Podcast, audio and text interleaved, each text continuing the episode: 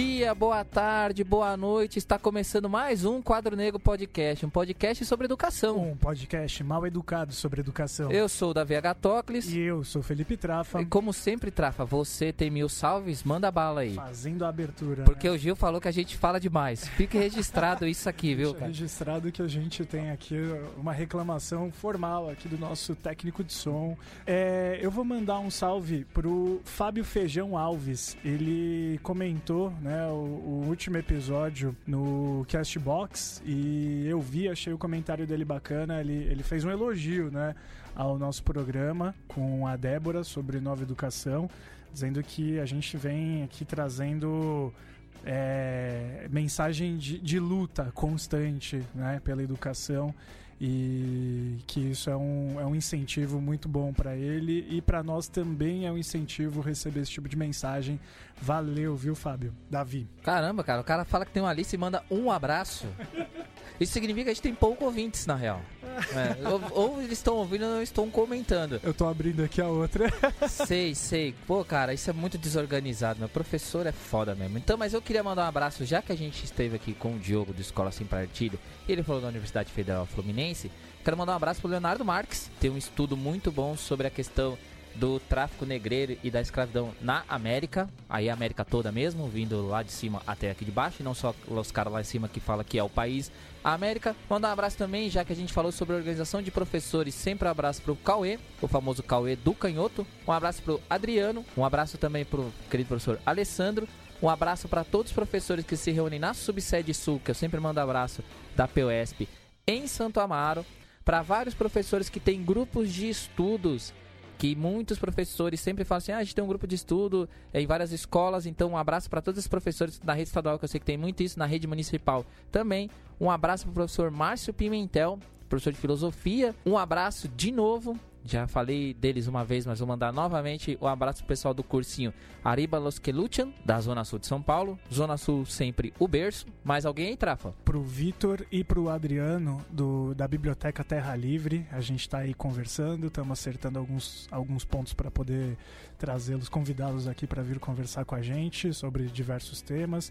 Pro Eric Punjabi, que tem feito threads interessantes também no, no Twitter. Inclusive tem uma denúncia sobre o Eric Punjabi. A gente convidou ele, um certo outro podcast também convidou ele. Eu não vou falar o nome não, mas começa com teologia e termina de boteco, certo? O cara tá roubando nossas pautas ali.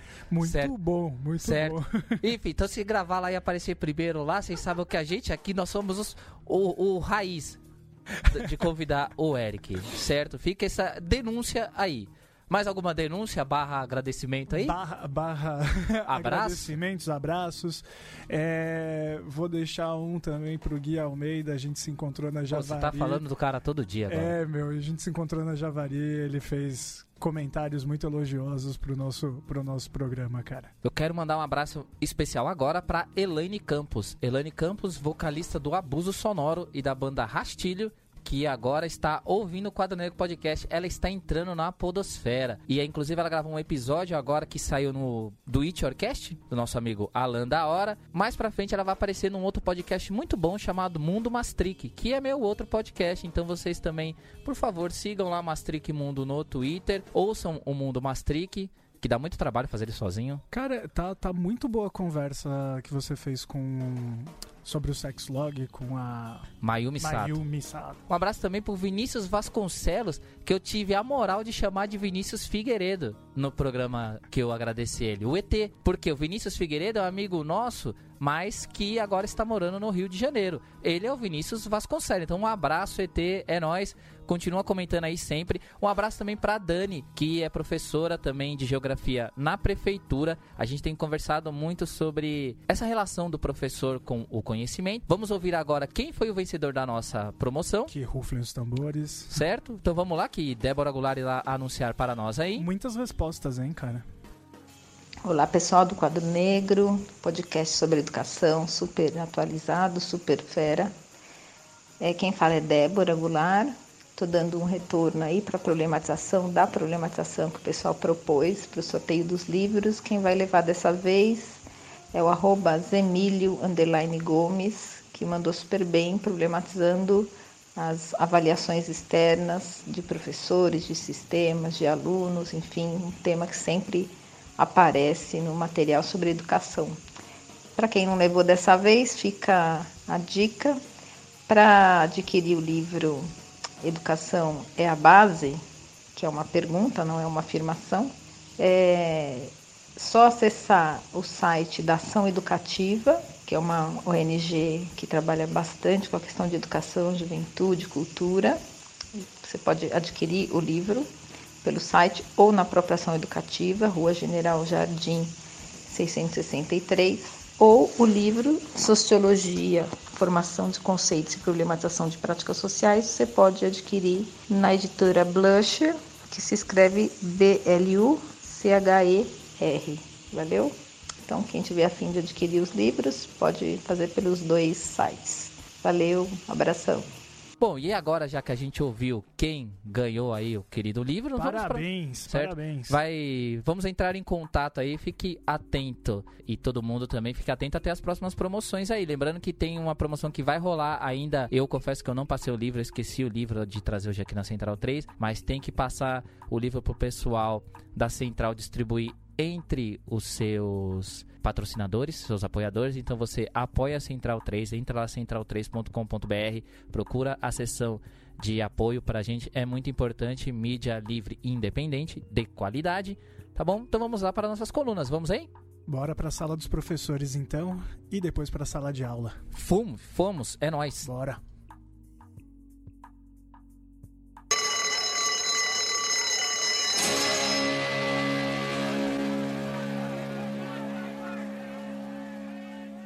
Mais uma vez aqui na sala de aula, está tranquilo aí, querido Tarafa? Tudo bem, cara. Ansioso para essa conversa. Estamos aqui hoje então com o nosso amigo Diogo Sales do Professores contra Escola Sem Partido, ou Professores contra, ou Precesp, enfim, do jeito que a gente quiser chamar, o jeito que vocês também quiserem chamar. Tudo bem aí, Diogo? Tudo ótimo, pessoal. Obrigado pelo convite. O Escola Sem Partido é um tema bem comum ali dentro do, do, do, professorado, né, na questão da educação. Então, assim, o programa ele não tem a ideia de focar tanto no escola sem partido, até porque eu acho que o trabalho que vocês fazem ali, e a gente já discutiu alguns programas, e vocês mesmos têm muito material sobre isso.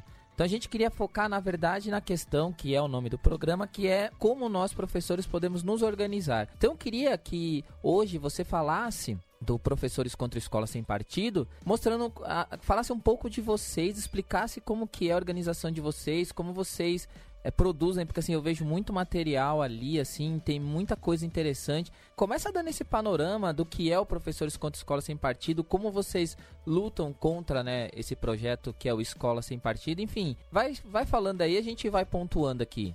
Certo, então, vamos lá, como que a gente, como que o nosso grupo, ele se formou? O Professores contra Escola Sem Partido, ele começou basicamente como um grupo de estudos, a gente, nós éramos quatro, cinco pessoas, estudantes e professores da Universidade Federal Fluminense, é, todos do, do curso de História, basicamente, né? E também ligados à Faculdade de Educação. Então, só a galera da balbúrdia, só a galera das dorgas pesadas aí, o nosso ministro Mary Poppins estava certo no final das contas.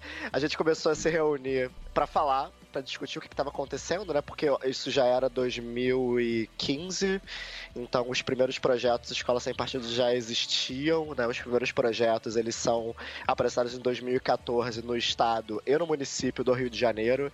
Então era, então a coisa estava começando a, a aparecer bem perto de casa e a gente começou a se organizar, né? A gente criou meio que descompromissadamente a página no Facebook, aquela Terra Inóspita, que hoje ninguém mais visita, ninguém mais, mais ousa, ousa desbravar. E olha é... que não, viu? Porque hoje mesmo um amigo meu, um abraço para ele, Alessandro França Soares, professor de geografia, compartilhou uma imagem da página do Professores contra Escola Sem Partido. Então tem gente lá ainda. a pior das redes tem, ainda, tem ainda é bem bra... frequentada. Bravos guerreiros aí ainda tentando dar sentido lá. É... E a página, a página do Facebook é a coisa mais. É, foi o nosso instrumento de mobilização mais antigo, né? Ela ainda funciona até hoje.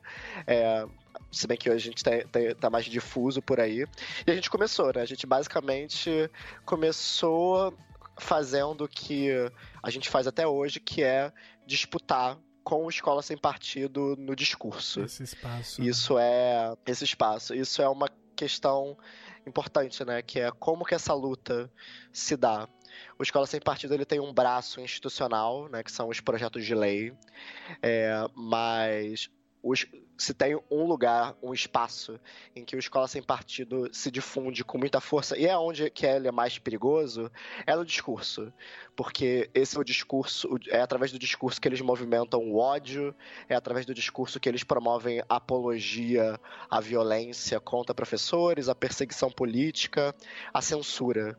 Então, muitas vezes o projeto de lei ele é só um detalhe, porque é no discurso que eles realmente fazem o, o estrago. Porque é no discurso que eles ajudaram a eleger um, pre, um presidente, né, o presidente do Brasil de, de agora. Uhum. E desde 2015 é isso que a gente vem fazendo, né? Tentando. São, na verdade, são duas coisas. Pensar numa crítica à escola sem partido, né?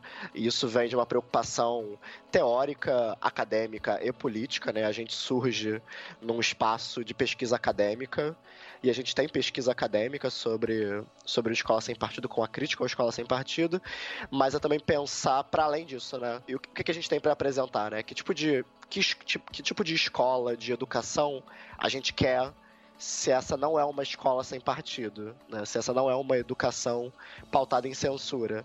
E daí vem o trabalho que a gente tem também com o nosso movimento irmão, que é o movimento Educação Democrática, né? que é pensar educação democrática como uma chave de leitura para a gente ver que educação que a gente quer. Né? Que tipo de pedagogia, que tipo de didática a gente, a gente propõe.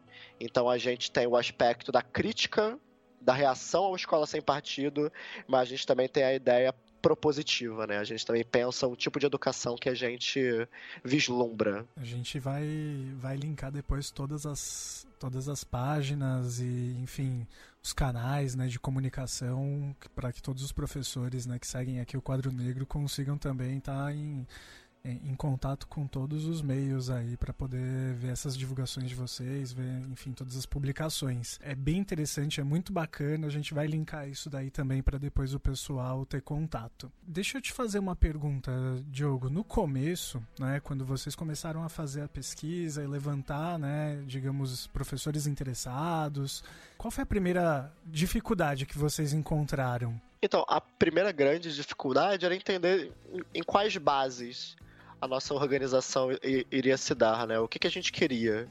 A gente queria só ficar fazendo clipping de notícia no, no Facebook. Isso era importante, mas chega um certo ponto que a gente percebe que a gente precisa não ser só um reprodutor, mas a gente também precisa ser um difusor das coisas que a gente faz, das coisas que a gente pesquisa. E é, e é a partir disso que a gente começa a pensar em outros meios. Então, desde, desde o ano passado, a gente começou regularmente com produção de vídeos, podcast. A gente começou a ir para outras redes, né? Twitter, Instagram. A gente começou a organizar o nosso site de uma maneira um pouco mais é, disciplinada. E a gente começou, a partir daí, a montar né, o que que o que, que nós somos, né? o que, que a gente critica, por que, que nós criticamos o que criticamos é... e o que propomos.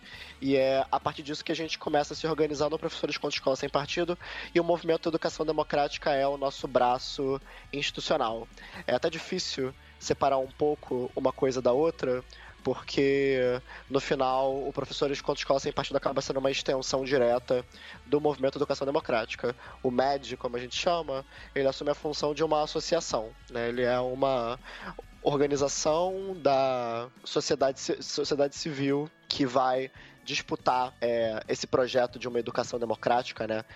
Entendendo educação democrática numa definição específica, né? Uma educa educação democrática é uma perspectiva de escola, de ensino e de aprendizado focado na em criar potenciais para gerar sujeitos, para que as pessoas que estão na escola possam manifestar as suas subjetividades. Né? A gente usa como referência um autor da filosofia da educação, chamado Gert Biesta, em que, quando ele vai definir o que é educação democrática, ele fala que educação democrática é uma concepção de educação e de escola baseada na emancipação da, da, daqueles que estão nela. Então, dar ouvidos para aqueles que antes eram silenciados e fazer serem vistos aqueles que antes não conseguiam ser enxergados. Então, é, é isso que a gente define. E o professor de conto de escola sem partido, de uma certa maneira, ele vai organizar isso. Então, a gente vai produzir texto, vídeo e áudio é, pensando em avançar no discurso essa, essa ideia, essa proposta de educação, essa proposta de, de escola. Perfeito, e, e, é super importante, né, constituir de forma, de maneira institucional, né, dizer, é, é, inclusive como CNPJ, né, pensar ser uma uhum. UCIP, né, para poder ocupar também esse espaço que está repleto, né, de enfim, reformadores da educação, de grupos empresariais, principalmente oriundos do, do, enfim, do mundo financeiro, né, se intrometendo na educação é. e que, que não, não passam nem perto né, do que é uma sala de aula, não consultam professores nem estudantes, né? Então é muito importante o que vocês estão fazendo, principalmente por via né, do, do movimento Educação Democrática, é, ser esse, esse CNPJ também nesse espaço, né? Eu acho que, uhum. que apesar da gente pensar que algumas vias é, institucionais ou burocráticas, né, sejam muito difíceis e legalistas, mas é um outro espaço que a gente precisa ocupar uhum. também. E, e, acho que vocês estão fazendo isso como exemplo de uma forma muito boa. Só queria dar uma completada para avançar um pouquinho na pauta, aproveitando essa deixa do Trafani, mas antes eu quero fazer uma brincadeira aqui. Eu fiquei pensando num jogo do, dos professores contra o Escola Sem Partido. E aí, se vocês me permitem, eu montei um time. eu montei um time no 4-4-2, tá? E aí eu vou explicar por que, que eu montei o time. E aí, quando eu terminar a minha escalação, Diogo, vem a pergunta, que é por que, que é importante ter os professores organizados. Pensando nessa organização e como a gente tem que se organizar como um time, eu montei o time no gol Daniel Cara, Boa. Porque uhum. aquele cara que vai dar segurança vai ser o cara ali que vai passar toda né, a organização vindo do gol. Na lateral direita eu coloquei nosso amigo Acácio Augusto. E na lateral esquerda eu coloquei nossa amiga Marjorie Chaves. Dois laterais que vão municiar a gente com vários cruzamentos ali. Na zaga eu fiz o favor de colocar você e eu. Que nós dois somos dois zagueiros, né? Você de três e eu com o número 4 ali. Aí o meio campo acho que vocês vão gostar. Meio campo eu fiz com cinco, o professor que já veio com a gente aqui, Danilo Mandioca, porque ele gosta de jogar de volante. E distribuindo, como é uma pessoa que fala muito, e eu sei que vocês também querem, inclusive, que ela vá falar com vocês aí, eu coloquei Priscila Pantaneira de 8, que é aquele volante que vai distribuir jogo, porque ela fala pra caramba, né? Então, distribui pra caramba.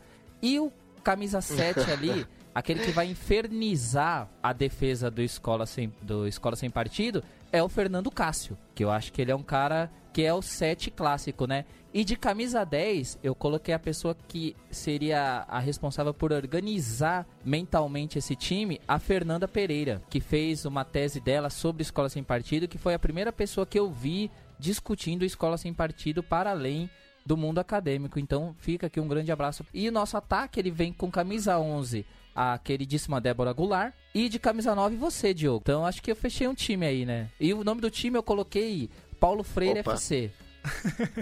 Pode ser? Perfeita a escalação. Pode ser, tá, já tá sendo, com certeza. E aí vocês depois montem um banco de reservas aí. E em cima disso vai a pergunta: se a gente consegue pensar uma organização assim de pessoas, por que, que é importante ter os professores organizados? É, então, essa é uma pergunta essencial que dá uma resposta imensa.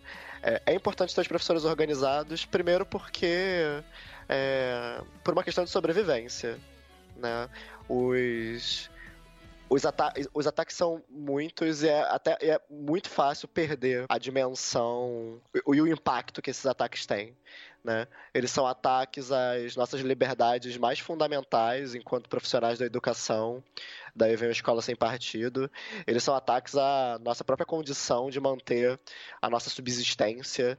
E aí eu estou falando de reforma da Previdência, é, reforma trabalhista e vários, várias outras reformas, né? São, do... são muitas frentes de precarização da, da nossa existência, né? Com certeza. E eles são ataques à nossa própria, vamos colocar assim, é, a nossa própria prática profissional né? A nossa, a, a como nos entendemos enquanto é, com aquilo que nós fazemos. São as reformas curriculares, a BNCC, é o novo, novo ensino médio, é, são as mudanças pela qual o Enem pode vir a passar nos próximos anos, é a questão do acesso à universidade, porque tudo isso, especialmente a BNCC e o novo ensino médio, está reescrevendo e vai continuar reescrevendo pelos próximos anos a maneira como professores de todas as áreas se posicionam profissionalmente, o que, que, o que, que a gente estuda na, na faculdade, como a gente é, ensina dentro de, de sala de aula, como aquilo que a gente ensina é percebido por alunos, por escolas.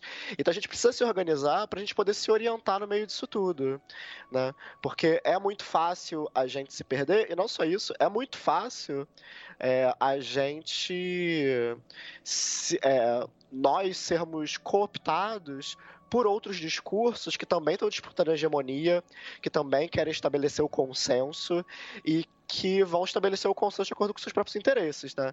A gente fala muito de escola sem partido, mas e agora com a questão da reforma da previdência, isso está cada vez mais está cada vez mais vivo, assim, né? É falar dos interesses empresariais, que não podem ser tratados como mal menor, que tem que ser tratados pelo que eles são, né? Como um projeto tão, ou dependendo das circunstâncias, até mais danoso, violento e autoritário do que o Escola Sem Partido ou de outros discursos alinhados com o governo Bolsonaro. Né? E é muito tranquilo a gente se perder nisso, né? Porque o, o discurso empresarial ele se reverte de uma, de uma cobertura mais clean, mais bonitinha, mais limpinha. Mas ele é tão danoso quanto. É muito importante a gente entender assim o que que define as bases da nossa da nossa mobilização. É um discurso alinhado com uma lógica conciliatória? É um discurso alinhado com a lógica do capital ou não? Ou a gente tem que ser realmente anticapitalista, a gente tem que ser a gente tem que ter bases mais sólidas e a gente tem que ter um projeto. Porque se a gente não tiver, tipo, ferrou. A gente vai estar tá só disputando reajuste, o dissídio e, e, e, e, é isso. E acabou. E, essas, e, disputar essas coisas são importantes, realmente. Mas não pode ser só isso. Porque senão a gente vai estar tá sempre é, reagindo, a gente vai estar tá sempre disputando a sobra. E não pode ser só isso. Olha, e voltando para a metáfora futebolística do Davi, depois dessa lista que você trouxe, Diogo, e a gente é, fica muito feliz quando a gente consegue dar nome a todos aqueles que estão participando do, do outro time, né? É, a gente percebe que eles vêm com, com um time também muito bem formado, né? Principalmente pro ataque e na retaguarda também com seus defensores, né? Dizer, esse governo bolsonarista, uhum. é, muitos veículos de comunicação dos principais, né? Que, que fazem parte também, né? De, de orientar e de trazer esse tipo de discurso e de debate, né? Como pauta para a opinião pública, né? Então pensar no, no papel que faz uma Globo News ao falar sobre isso, ao dizer, olha o projeto de tal, é, de tal deputado, ou de não sei quem do Senado, né? Dizer, a defesa deles está muito bem armada e quando eles vêm para ataque, eles vêm com muita força e principalmente com esses é, grupos reformadores, enfim, né? Com todas essas instituições que estão todos, né? Pela educação, né? Supostamente. Mas é, é, bom que a gente dê esses nomes, é bom que a gente esteja atento às falas deles e que a, a essa construção de discurso, né, como você bem chamou a atenção agora há pouco. É, porque é isso, a gente precisa, nesse sentido, se organizar para compreender qual é o, o, o, projeto que eles têm né, para a educação, para que a gente também possa construir o nosso como contraponto e que ele é fundamentalmente é, feito por quem está no dia a dia da sala de aula. Né? O problema é que quando o nosso acesso não é, não é muito grande, quando a gente não consegue passar né, essa nossa informação para mais pessoas, parece que o discurso salvacionista né, desses grupos uhum. ele, ele faz inclusive com que muitos dos nossos companheiros né, de, de, de sala de aula é, acreditem que, que ali existe algum tipo de, de boa proposta de solução. Né? pro, pro desespero Exato. do dia a dia, do cotidiano do professor, né? Isso. E esse é o discurso, apesar da, do conspiracionismo aí, das teorias da conspiração olavísticas, é, esse é o discurso majoritário. Né? Esse é o discurso, o discurso gerencial, meritocrático, dessa direita liberal ou desse centrismo, esse é o discurso majoritário. Não, eu ia dizer que e, e, é justamente isso, né? Você colocar à frente de, de tudo isso algo tão extremo e, e, e superficial e raso, né? Como o, o, discurso olavista, né? Faz com que a gente, é, de uma certa forma, olhe para os outros discursos que vêm atrás, né? Como, ah, mas aqui tem coisa mais técnica, ah, mas aqui parece que tem algo um pouco mais é, é, enfim, estudado, que parece que aqui tem algo que a gente pode realmente confiar, né? E não, né? Justamente, eu, eu diria, aí é que está o perigo, né? A gente está olhando para a ponta, né? Que é esse discurso mais radicalizado, né? E fundamentalista que sai dos olavistas, mas o que vem por trás disso é justamente todo um projeto financeiro por trás da educação, né?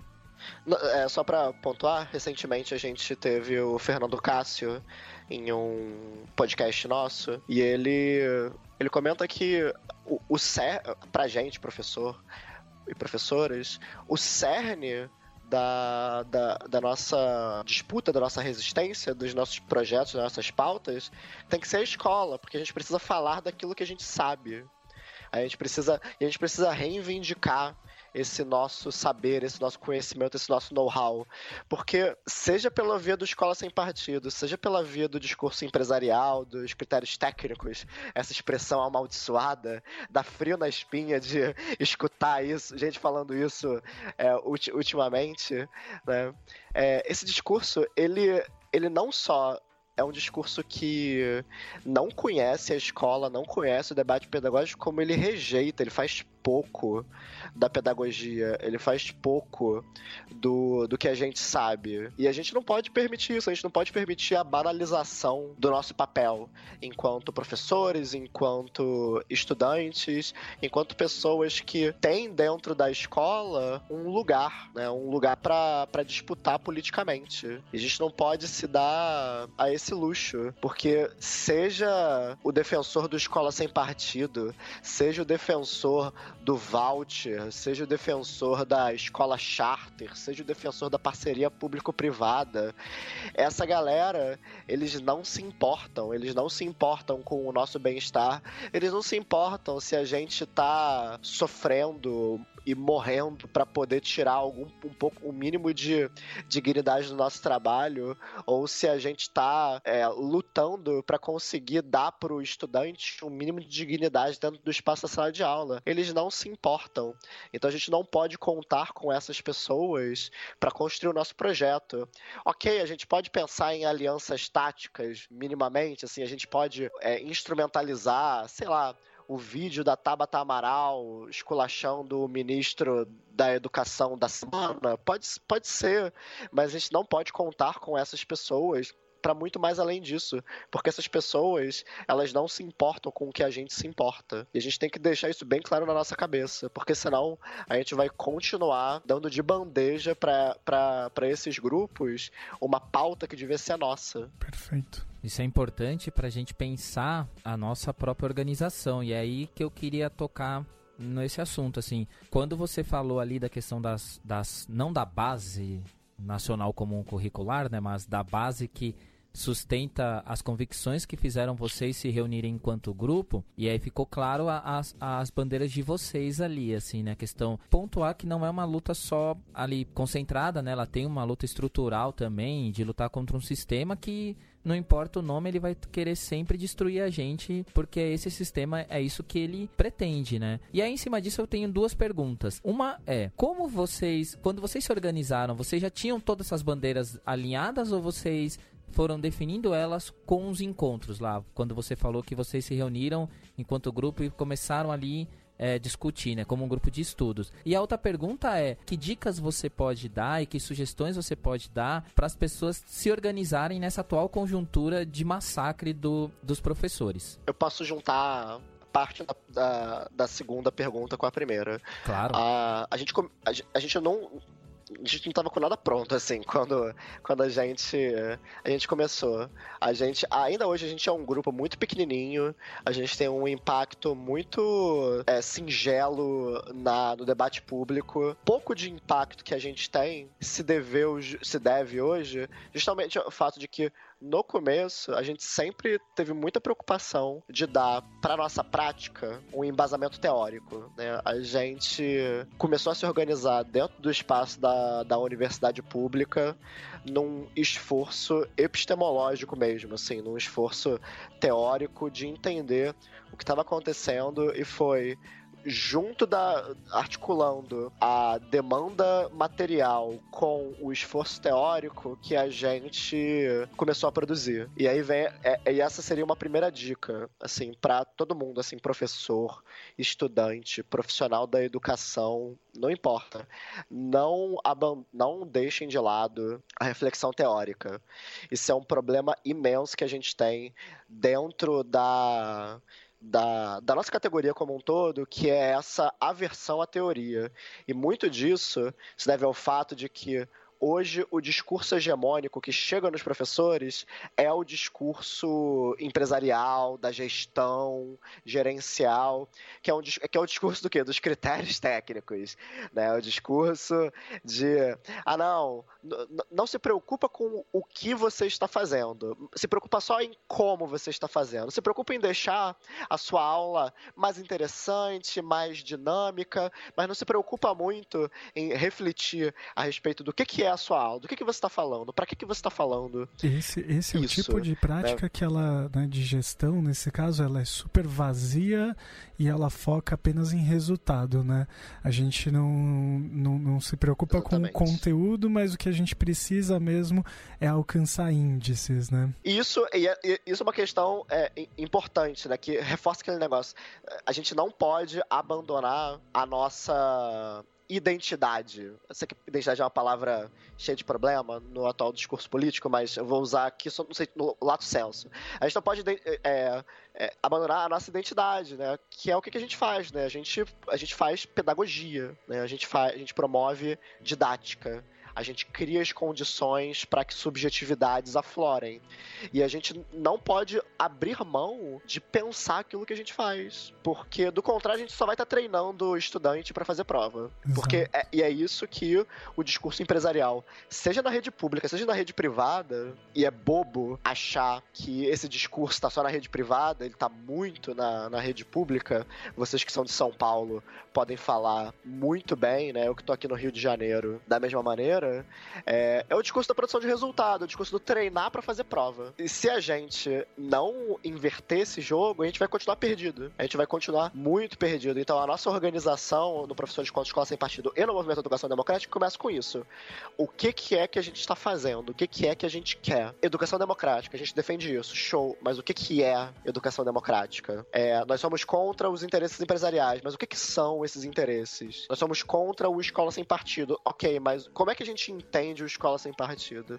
E a partir daí a gente começa. A gente começa a produzir vídeo, a gente começa a produzir podcast, e tudo isso articulando o, o teórico com o prático. Então, por exemplo, é, eu recentemente concluí o meu mestrado, né? Eu tenho, eu tenho uma, um trabalho de pesquisa sobre escola sem partido. Boa parte do, meu, do texto da minha dissertação eu uso como base para fazer roteiro para vídeo, pauta para podcast. Eu achei esse autor interessante aqui. Eu vejo se eu consigo achar ele fácil na internet, eu chamo ele para gravar um podcast com a gente. Tudo isso pode, pode e deve ser, ser articulado. Uma segunda dica nesse sentido da produção de material uma segunda dica que eu daria, assim, para quem tá querendo se mobilizar agora, se aproveitar do, dos vários formatos quais a gente pode dispor hoje. Manter um, primeiro, né, começar a tatear esse, essa questão de aprender a editar podcast, editar vídeo, pro, produzir material para a internet, saber mexer com, com, o Instagram, com o Twitter, com o Facebook, nada de ser muito fácil. E dividir e, tarefa óbvio que também, nem todo mundo né? vai ter. Nesse caso, dividir, dividir, dividir essas tarefas, né, por, por aquele que conhece tal ferramenta, para aquele que usa com melhor é, familiaridade, de repente, uma Inclusive rede social. Alunos. Muitas Inclu vezes é isso. Inclusive você, estudantes. Você trazer pessoas Isso. que têm, né, já têm mais familiaridade com esse tipo de linguagem, né? Exatamente. E nada de ser fácil. Né? Nada disso. É, a gente aqui, por exemplo, quem cuida, quem cuida da parte da produção de material para as páginas sou eu e mais duas ou três pessoas, dependendo da disponibilidade de cada um. E é dureza, assim, é, é basicamente tentativa e erro. A gente consegue os nossos resultados, mas a gente está o tempo todo tateando, a gente está o tempo todo é, reavaliando as coisas que a gente está fazendo. Mas, mas é importante. Uma, por mais que você esteja falando dessa dificuldade, eu acho a identidade visual de vocês enquanto coletiva, eu acho muito foda, assim. E toda a produção de vocês ali, quando você entra no site, é tudo bem organizado, tudo bem feito, assim. Eu, eu dou os parabéns, assim. Vocês, por exemplo, se não fosse nós aqui, é que a gente tem o apoio da Central 3, né? Mas a gente estaria muito mais perdido, assim. Vocês fazendo tudo isso aí, estão de parabéns, assim. Trabalho muito bacana. Ah, muito obrigado, porque é tudo, é tudo no improviso, assim, é tudo filosofia MacGyver, assim, a gente vai vendo, vai pegando o que, o que dá, e a gente não tem a ilusão de que nós estamos 100%, a gente tem muito que melhorar, a gente pegou o que a gente conseguia fazer, né, o que a gente define, e isso é uma, uma outra dica importante, né, define o que você quer fazer, você, como você quer disputar, você quer disputar no discurso, vamos ver, né, vamos fazer um canal no YouTube, vamos fazer um podcast, é assim que a gente começou. Outra dica importante é não abrir mão das organizações de mobilização já existentes. É, no caso aqui, assim, professor, professora. Tipo, não abra mão da mobilização do sindicato. Eu, eu sei, todo mundo sabe que o espaço do sindicato não é, muitas vezes, né? Não é um espaço é, aberto, não é um espaço fácil, é um, muito pelo contrário, é um espaço muitas vezes engessado, que apresenta, que traz muito mais problemas do que soluções, às vezes, para nossa vida. Mas é, é um espaço que a gente não pode largar, porque lá já tem uma estrutura mais ou menos pré-estabelecida que a gente tem que se aproveitar. Isso é uma coisa assim que eu vejo que com muita preocupação, assim, por exemplo, vira e mexe nas nossas páginas, a gente chega a ver alguém perguntando pra gente ah, um aluno me gravou, falou que vai me expor na internet. Ah, recebi a notificação extrajudicial.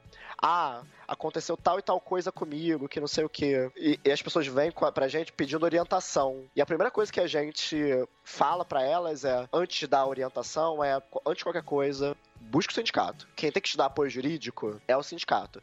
Quem tem que estar tendo essa conversa com você é o sindicato. Porque os sindicatos, né, não só os sindicatos, mas as associações representativas, né, e de outros tipos, elas têm essa função.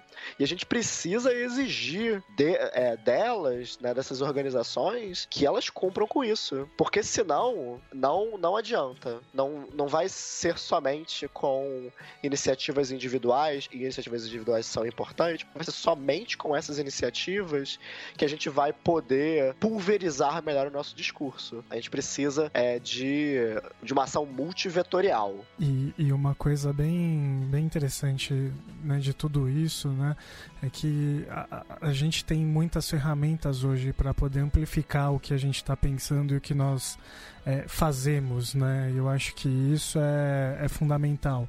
Então que, que cada professor que está ouvindo a gente agora saiba que na ferramenta que ele possa usar, mas que ele possa fazer algo, né? É, no programa passado a gente conversou, há dois programas atrás a gente conversou com a Débora Goulart e ela falou sobre a importância né, do uso do, do, período do ATPC, né, que aqui no estado de São Paulo é uma reunião semanal que os professores têm, é, é um horário disponível, né, digamos que os professores de uma determinada unidade, uma determinada unidade escolar se reúnem e que, em tese, né, esse espaço que é uma conquista dos professores, né, justamente para pensar suas práticas, para discutir é, o o PPP da, daquela unidade escolar, ou para pensar quais são as demandas dos estudantes, é, esse é um espaço que ele é semanal, que ele existe aqui, pelo menos para nós, né, no, no, estado de São Paulo, e que ele tem que ser disputado. A gente precisa pedir, a gente precisa lutar para que esse momento seja um momento de reflexão sobre o nosso trabalho, de, de abertura para que a gente possa pensar propostas e, e construir né, uh, aquilo que realmente é uma demanda daquela unidade escolar e não ficar perdendo esse espaço, por exemplo, para a burocracia vinda da Secretaria de Educação, né? E, e eu acho que para aquele que tá, né, aquele professor que está ouvindo a gente, que não sabe por onde começar, né, que não sabe como começar, uma mobilização junto com seus colegas, esse é um, é um momento, é um espaço que, que deveria estar aberto para vocês. Então, pode ser que aí surja um debate, uma discussão e que as ideias comecem a brotar, né? E eu acho que o exemplo, todos os exemplos que você acabou de dar, Diogo, são ótimos para a gente poder pensar isso, né? É, existe a nossa possibilidade de, de, de construir de forma orgânica, né, com, com pessoas que, que compartilham, que compactuam né, é, desses projetos e que principalmente estão no dia a dia, no cotidiano dentro da sala de aula. Né? Exatamente, assim, tipo, de tudo que eu falei, assim, você tem que ter um ponto de partida comum, não importa. Não importa se você vai lançar uma chapa para eleição do seu sindicato, não importa se você vai fazer um, um canal no YouTube você tem, tem, que ter um ponto em partida em comum para tudo isso, é a, a escola. E, e a gente tem que aproveitar todas as oportunidades de construir na escola esses laços de solidariedade, de afeto que nos fortalecem.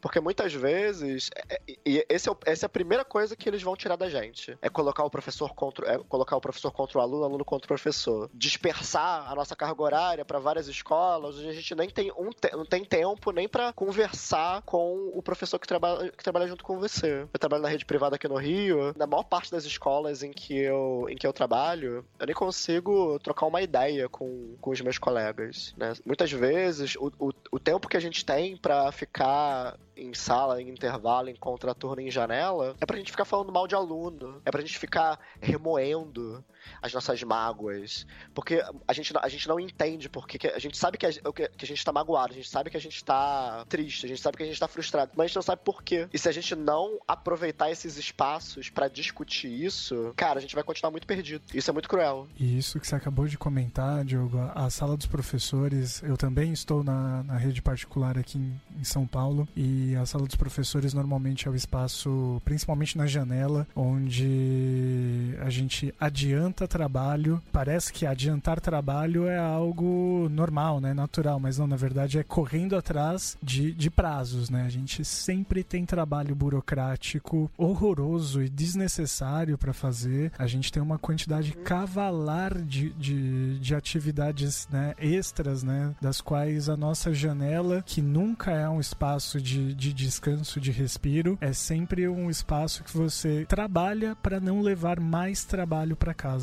né? Porque eu pelo menos não tenho final de semana, não tenho né, feriados, estou sempre trabalhando. Então o horário da janela é o horário de, de tentar de uma certa forma desafogar aquilo que a gente normalmente leva para casa, né? Então é isso. É, a gente não consegue usar esse momento também para conversar, não consegue usar esse momento para poder fazer um, um trabalho construtivo, né? Exatamente. E o mais cruel não é só que isso é proposital, porque isso é proposital, mas é cruel porque existe todo um esforço de querer te convencer que isso é bom. É, a gente volta para aquele papo da gestão, né? De como você você vai fazer a gestão do seu tempo, do seu trabalho, das atividades e os resultados, né? E tudo isso para te despir do seu entendimento de quem você é naquele espaço. Né? Isso é muito engraçado, assim. Tem redes privadas aqui no Rio, onde institucionalmente e dentro da, da escola, eles te chamam de tudo, assim. O nome que eles te dão é tudo, menos professor. Então você não é o professor, você, você não é o empregado da escola, você é um colaborador. Você não é o professor, você é um mestre, né? Tudo isso meio que te, te deixa perdido, né? Você tá o tempo todo pensando, caramba, então eu sou tudo menos aquilo pelo qual eu me formei para ser. É, quando, né? quando a gente eu, é, quando a gente é colaborador, a gente é parte, né, desse projeto, né? Quando a gente é mestre, é, a gente faz mesa, isso por Quando a gente é mestre, a gente faz isso por vocação, né? Por um dom, não é porque você é um profissional, né? Pois é, e isso tudo, isso é, isso é proposital. E a gente precisa entender isso. E a gente precisa saber como se contrapor a isso. Só queria fazer duas pontuações antes de passar para a parte final. É, primeira coisa é o seguinte: vocês falam de, de organização de professores. Numa escola que eu trabalhei, tinha uma disputa incrível no grupo do WhatsApp, porque a gente. Alguns professores queriam mandar discussões políticas e as pessoas respondiam: pô, aqui é só para discutir o pedagógico. Então, para vocês verem é. o nível que, que, que, as coisas acontecem. E aí entra a questão do ATPC, que a gente já falou aqui que tem que ser um espaço de discussão também dessas coisas. E entra o papel do sindicato, porque para quem não sabe, o sindicato ele pode sim, inclusive, pedir horários de reuniões, não só no estado de São Paulo, mas em qualquer estado do Brasil, nos períodos que os professores eles recebem essas formações que são parte da carga horária, o sindicato tem o direito, né, claro que não pode ser sempre também, mas tem direito sim de ir fazer formações com os professores nesses horários. Você pode consultar o seu sindicato e pedir que eles vão lá, por exemplo, ah, tá, tá querendo se mudar tal coisa. O sindicato pode ir lá, deve ir lá e fazer formação com os professores nesses horários. Não deve ser impeditivo. Se alguma escola está impedindo isso, está errado. E na rede particular também porque tem esse direito. Então acho que isso é uma coisa muito importante. Como a gente trouxe aqui o Severo, né, do, da POSP, e ele faz muito isso, assim, ele vai em muitas escolas fazer essas formações. Tudo isso me leva a pensar que um problema muito sério que a gente tem na escola, pensando na escola, tanto a escola pública quanto a escola particular, que é o professor quando ele perde o papel de pesquisador, né? Gente, você falou muito, muito sobre essa coisa da, da, pesquisa, de unir o teórico com o prático, de entender, por exemplo, eu quero, eu, eu sou contra a escola sem partido, tá? Mas por que, que eu sou contra a escola sem partido? Aí você vai ver bases teóricas que estão em escola sem partido que levam a outras bases teóricas que você tem que estudar. E o professor, ele perdeu esse papel do pesquisador. Ele virou mesmo um reprodutor ali de conteúdo apostilado, não é à toa que a base nacional comum curricular apostila mais ainda as coisas, porque o professor ele perdeu o papel de produtor de conhecimento. Ele parece que ele é só um cara que está ali reproduzindo algo que já vem pronto. Eu acho que inclusive tem que ser uma reivindicação dos professores enquanto classe. Olha, a gente quer, já que vocês querem investir tanto em carga horária, que invistam em carga horária de pesquisa, que sejam montados núcleos de pesquisa com relação ao ensino médio. Se, se você pesquisar e for dar uma olhada em buscar né, instituições que fazem pesquisa relacionada ao ensino médio, elas só são ligadas à bolsa se o professor tiver, por exemplo, cursando pós-graduação, que eu acho um erro. Uhum. Eu acho que você, enquanto professor, deveria, enquanto classe de professor, ter bolsas específicas para é, é, atividades de pesquisa dentro das escolas. Até mesmo como condição de, de você aprimorar esse profissional claro, um... porque ligar eles a, a um específico de pós-graduação acho que gera um problema. Então acho que isso também é uma coisa que deveria se pensar aí. Fica aqui só o, o apontamento. É, Diogo, eu queria, cara, antes, se você, se a gente falou alguma coisa aqui, se você quer falar mais algo que você acha importante, a gente não pontuou. Eu acho que dos pontos principais você foi certeiro ali, a gente discutiu muitas coisas legais. E se você quiser também já dar o seu encaminhamento aí, fique à vontade. Certo, vou dar o meu, o meu encaminhamento com uma metralhadora de autopromoção, se, se não for incomodar muito. Perfeito. É... Depois manda todos os links é... aí, não esqueça. Sim, com certeza, mando sim. Então, pessoal, de novo, só queria reforçar o, o meu agradecimento pelo convite. É muito bom poder ver essa é, rede de podcasts e outros tipos de, de canais discutindo educação é, fazendo um debate político sobre educação se formando. É muito bonitinho eu ver que vocês lançaram o episódio 19 é, agora há pouco, e a gente também está lançando o nosso 19 episódio essa semana. Então é legal ver a gente avançando juntos, discutindo temas diferentes e, e semelhantes. É muito bom ver, ver isso. É, por fim, né, reforçar o convite para todo mundo que estiver ouvindo a gente para acompanha, nos acompanhar no Facebook, Instagram, é, Twitter. A gente tem o nosso site, profscontraUESP.org. A gente tem podcast, a gente tem canal no YouTube. Esse, esse mês a gente vai bater muito forte na discussão sobre o discurso empresarial. A gente tem um episódio com o Fernando Cássio da Ação Educativa que a gente gravou, que vai ser a parte 2 da nossa discussão sobre reformadores empresariais da educação. Se tudo der certo, a gente grava com a Priscila também. Lança um episódio esse mês com um tema que promete que vai, a gente vai receber muita porrada e a gente está esperando ansiosamente para quando esse episódio, para quando esse episódio sair. Ah, e para quem quiser e puder, a gente também tem uma campanha de financiamento coletivo no, na Benfeitoria, benfeitoria.com/barra profs contra o ESP. A gente montou esse financiamento coletivo para ajudar a gente a manter e a expandir a nossa estrutura de site, podcast, equipamento de gravação. Então, quem puder contribuir com a gente, dá uma olhada lá. E quem não puder e puder ajudar divulgando e espalhando por aí, também já é muito, muito, muito bom pra gente. Então acho que. Acho que é isso. Acho que é isso. Maravilha. Não, fica aqui o registro que eu, particularmente, eu sou muito fã de vocês. Eu respeito demais e admiro demais, assim, acho extremamente necessário. Não é particularmente, não. Eu também, então não, não é só você. É, eu, não posso, eu não posso falar por todos aqui, né? Mas eu, então, assim, nós, enquanto pessoas, né, cada um, e o, e o próprio podcast, nós somos muito fãs mesmo, assim. É, e eu sempre lembro que desde o começo, quando a gente pensou essa ideia de podcast, vocês também apareceram e a gente foi sempre ali juntos. E, e, e foram referência também pra gente fortalecer esse projeto do, do Quadro Negro. Então, muito obrigado ali, que, que continuem assim, e que esse, esse, principalmente o link da benfeitoria aí, vai ter um destaque, porque é importante que vocês seja ajudados, porque ao contrário do que as pessoas pensam, né? Não existe Jorge Soros patrocinando nós aqui, mas se quiser patrocinar nós aí. fosse. Porque se tivesse, Pô, com certeza. Né não? Existe então... um pouquinho de Jorge Soros em todos aqueles que apoiam os podcasts e os grupos que estão aí construindo essa contra-hegemonia. Sim, com certeza. Fazer um megazord do Jorge Soros aí para ajudar nós. Ó, só, só referências, né? Indo lá no MacGyver, agora aqui no, no Power, Power Rangers. É, pois é. É um adolescente, é um adolescente, dos, é um adolescente dos anos 90, né? A gente sabe, percebe é, isso na hora. Acho que é a terceira temporada de Stranger Things, assim, afi afiando minha, minha, os nervos da minha, da minha nostalgia. A gente também é nostálgico aqui, muitas. Mas alguma coisa aí, querido Trafa? Cara, eu queria agradecer muito, muito mesmo a participação do Diogo. A gente, como o Davi acabou de falar, a gente é super fã de vocês, do trabalho de vocês. Estamos é, correndo junto e, e, é um prazer ter, ter gente como vocês do, do mesmo lado, cara. Com certeza, igualmente. Então é isso, acho que fomos, né? Então, bora lá. Um grande abraço aí. Valeu, grande abraço.